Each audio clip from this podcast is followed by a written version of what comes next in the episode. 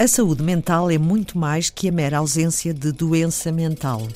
É uma parte indissociável da base do bem-estar e funcionamento dos indivíduos.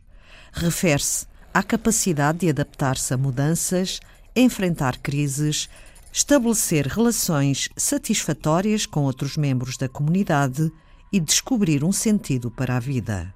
Lê-se no Estudo Epidemiológico Nacional de Saúde Mental, coordenado por José Miguel Caldas de Almeida e Miguel Xavier.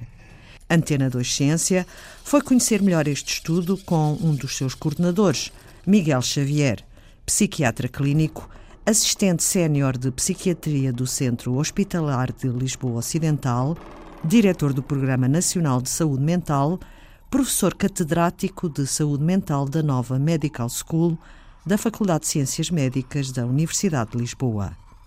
O estudo epidemiológico nacional de saúde mental é novo em relação ao que se fazia até agora. Porque aquilo que se fazia até agora eram estudos um pouco parcelares e que davam apenas uma imagem dos locais onde eram feitos.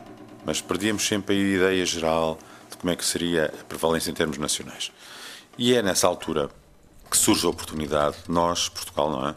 Nos inscrevermos eh, para a realização deste estudo epidemiológico, que foi na altura uma, uma campanha grande, porque isto precisou de uma fase de preparação importante, precisou de uma tradução dos manuais, precisou também de tradução de um programa informático, porque as entrevistas eram feitas com suporte de computador e, portanto, houve uma preparação bastante pesada para este estudo, que foi um estudo caro, e em que, felizmente, nós podemos contar com, a colaboração financeira, quer da Gulbenkian, quer da Fundação Champalimau, quer do próprio Ministério da Saúde.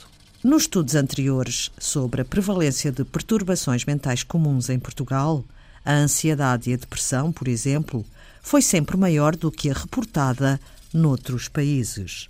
Este estudo de âmbito nacional serve para calcular com mais evidência a prevalência dessas perturbações mentais para além da prevalência das, das perturbações psiquiátricas, aquilo que se ia também ver era questões relacionadas ao impacto dessas perturbações na vida da pessoa, ou seja, em termos de funcionalidade. Era também o tipo de contactos que estas pessoas faziam com os serviços de saúde, quais eram os serviços a que estas pessoas acorriam mais, porque não eram necessariamente serviços de psiquiatria, muito pelo contrário. Foi também uma maneira de se estudarem alguns determinantes, porque a epidemiologia psiquiátrica não é só para se dizer que existe 1 ou 2% desta doença ou, ou 3 ou 4 daquela.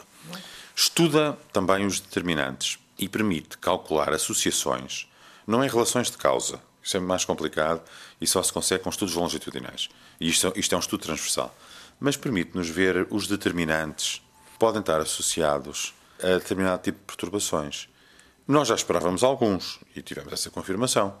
Por exemplo, a questão do sexo feminino é uma questão que muitas vezes está associada na literatura internacional a uma maior probabilidade de ocorrência de depressão e ansiedade. O alcoolismo, ao contrário, mais nos homens. Depois também o impacto que tem a idade nisto, replicando outros estudos que já existiam eh, e em que Portugal tinha entrado do Eurostat, que mostravam que, basicamente, estou dizendo isto de uma forma muito resumida, os fatores de risco maior para o aparecimento de uma doença psiquiátrica ou de perturbação psicológica eram o ser-se mulher, idosa e pobre. Os três. Amostra do estudo incluiu pessoas de nacionalidade portuguesa, com mais de 18 anos, residentes no continente em morada privada e que não estão institucionalizadas. Essa amostra foi feita exatamente utilizando o modelo que é de escolha por unidade residencial da, da Universidade de Harvard. Pois as pessoas, utilizando esse modelo, vão para o terreno, e uh, vão fazendo um passeio, um trajeto nas, nas populações, nas localidades, e vão, uh, através de um método aleatório, vendo quais são as unidades residenciais que vão ser escolhidas. Ok? Mas isso não chega. Porque, por exemplo, há povoações, como sabem, em Portugal, em que, do ponto de vista demográfico, há, existem mais pessoas idosas ou existem pessoas mais novas, e, portanto, foi preciso depois aplicar ponderadores. Os ponderadores são módulos, modelos de cálculo matemático que eh, permitem que a amostra fique representativa, porque permitem controlar os impactos de coisas desta natureza. Por exemplo, e a mais importante de todas é a idade. E de facto, nós sabemos que em Portugal temos regiões do país com eh, curvas e pirâmides etárias completamente diferentes. De maneira que isto tinha de ser tudo isto ponderado, é assim que se chama o termo, porque senão a amostra deixa de ser representativa. Porque imagina uma amostra no Alentejo com pessoas muito mais idosas e uma amostra numa região periférica ou suburbana de uma grande cidade, em que, como nós sabemos, a probabilidade de encontrar um, numa, numa habitação uma pessoa mais jovem é muitíssimo maior. Isto tinha de ser ponderado. Isto foi tudo ponderado. Muitos dos resultados deste primeiro estudo vêm confirmar algumas coisas que já se notavam em estudos parcelares dos anos 70 e 80. A primeira coisa é que, de facto, em Portugal existe uma prevalência altíssima de perturbações psiquiátricas. Não só com diagnóstico, porque aqui não há só perturbações, a ver se eu digo isto de uma forma que seja perceptível. Eh, eh, quando se fazem estudos epidemiológicos, nós eh, apanhamos dois tipos de população. A primeira são as pessoas que cumprem os critérios todos que estão definidos para se dizer que a pessoa tem uma perturbação com o diagnóstico X, Y ou Z. Mas depois apanhamos um conjunto muito importante da população que não tem os critérios todos, mas que tem sofrimento psicológico. E nós não podemos esquecer-nos que esta parte da população está lá, porque isto é como se fosse um iceberg, em que a parte de cima apanha, que já é grande, apanha pessoas que têm o diagnóstico, mas depois tem toda a parte de baixo do iceberg que apanha as pessoas que têm sofrimento psicológico, mas que não têm os critérios todos para ter um diagnóstico. Nesse sentido, nós confirmamos aquilo que de facto os estudos dos anos 70, 80, 90 já indiciavam, que era que nós tínhamos uma prevalência bastante alta de perturbações psiquiátricas ditas comuns, ou seja, depressão, ansiedade, síndromes mistos, ansiedade e depressão, etc. Essa é a primeira coisa. A segunda coisa que se verificou neste estudo é que havia, também como nós já antecipávamos, um problema de eh, dificuldade de acesso aos serviços. Ou seja, eh, havia um tempo de latência, às vezes bastante grande, entre o início dos sintomas e o momento em que a pessoa pede ajuda. E havia, para além disso, uma dificuldade de acesso aos serviços que se manifestava pelo facto também de uma parte importante das pessoas, mais as pessoas com sofrimento psicológico do que propriamente aquelas com diagnóstico, estarem sem qualquer tipo de tratamento.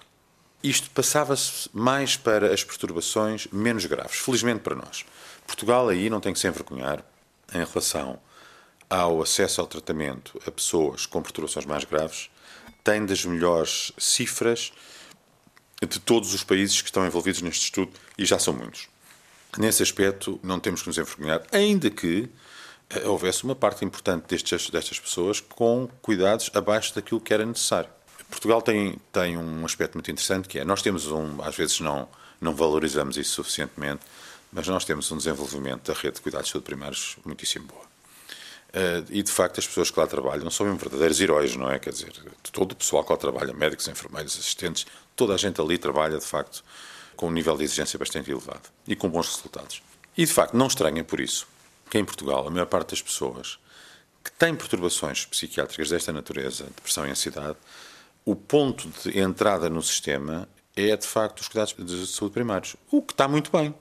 A, questão que se coloca é qual é o tipo de abordagem terapêutica que vão ter nos cuidados de saúde primários. E esse é um problema que Portugal vai ter de se defrontar nos próximos anos. Eh, o, que é que se passa em Portugal? Já deve ter ouvido falar, há pouco tempo saiu isso num relatório da OECD, há mais ou menos 3 ou 4 dias foi publicado, o relatório de 2019, que mostra que Portugal continua com uma prescrição alta de benzodiazepinas e antidepressivos. Felizmente, as, as benzodiazepinas, o consumo está a estabilizar, mas a de antidepressivos não está, está a subir. Isso deve-se a quê? Deve-se a duas coisas que funcionam em concomitância. A primeira é que a prevalência da depressão e da ansiedade é muito alta. A segunda é que a maior parte destas pessoas tem um bom acesso aos cuidados primários de saúde. E quando lá chega, o, o médico de família deveria ter possibilidade de poder divergir estas pessoas principalmente aquelas que têm uma perturbação menos grave, para terapêuticas não farmacológicas, não é? Apoios, psicoterapêuticos, apoios psicoterapêuticos breves. Ora, eh, esses apoios precisam de pessoas treinadas para o fazer. E o número de psicólogos que existe nos centros de saúde está muitíssimo abaixo daquilo que era necessário. E também não basta despejar psicólogos nos centros de saúde. É preciso implementar um programa que se baseia muito em psicólogos, mas que é um programa chamado, nós chamamos de STEP, que é por degraus, em que as pessoas, quando são detectadas como tendo um problema desta natureza, são enviadas a um psicólogo. A psicólogo esse que dedica o seu tempo a isto, ou seja, não está partido com outras ações, com outras eh, necessidades dos centros de saúde. Não, as pessoas que tra trabalham neste, neste programa têm de estar alocadas a este programa. E a partir daí desenvolve-se todo um trabalho psicoterapêutico e depois isto é por degraus. Funciona ou não funciona. Se não funciona, vai de novo ao médico de família para fazer uma medicação e só em última instância que é referido a um serviço de psiquiatria. Nos países mais avançados em termos de organização de serviços, é isto que já se faz. O exemplo melhor é o é exemplo inglês, é, é que começaram a desenvolver este modelo em 2002 e é um modelo demorado, porque só agora é que estão a começar a ter o país coberto. Já lá vão quase 17 anos, não é? Portanto, Portugal tem de começar a fazer este caminho e tem de o começar a fazer devagar, com os meios que tem, mas não pode deixar de o fazer. As perturbações mentais também estão associadas a níveis de incapacidade mais altos do que a maioria das doenças físicas crónicas, mas têm estado escondidas da agenda mediática, aponta Miguel Xavier. De facto, há um contingente muito importante da população portuguesa que sofre intensamente por perturbações de natureza psiquiátrica, que muitas vezes surgem também em comorbilidade com doenças orgânicas. Aliás, é interessante quando se fazem estatísticas nos centros de saúde, quando a pessoa tem uma doença crónica, seja ela qual for, a comorbilidade que lhe aparece mais frequente é sempre de natureza psiquiátrica. Sempre, sempre, sempre. De maneira que há um nível de incapacidade e isso reflete-se reflete na vida do país, não é? Reflete-se na questão laboral, reflete-se na questão familiar, ou seja, as questões da saúde mental, de facto, são as mais transversais de toda a saúde. E o preço que se paga não é apenas o preço dos custos diretos do que se gasta em consultas e em medicamentos, não, paga-se através do impacto fortíssimo que isto tem na sociedade, em termos de abstinência laboral, etc. Não é? Ou então de presentismo, que é uma maneira diferente de ver as coisas, ou seja, em que a pessoa está a trabalhar, mas pelo facto de estar com uma perturbação psicológica, tem um nível de rendimento muitíssimo mais baixo do que teria se tivesse com acompanhamento. Miguel Xavier, coordenador, com José Miguel Caldas de Almeida, do Estudo Epidemiológico Nacional de Saúde Mental. Na próxima emissão, voltamos à conversa com Miguel Xavier para saber quais são as consequências práticas do conhecimento evidenciado no estudo. Foi Antena 2 Ciência.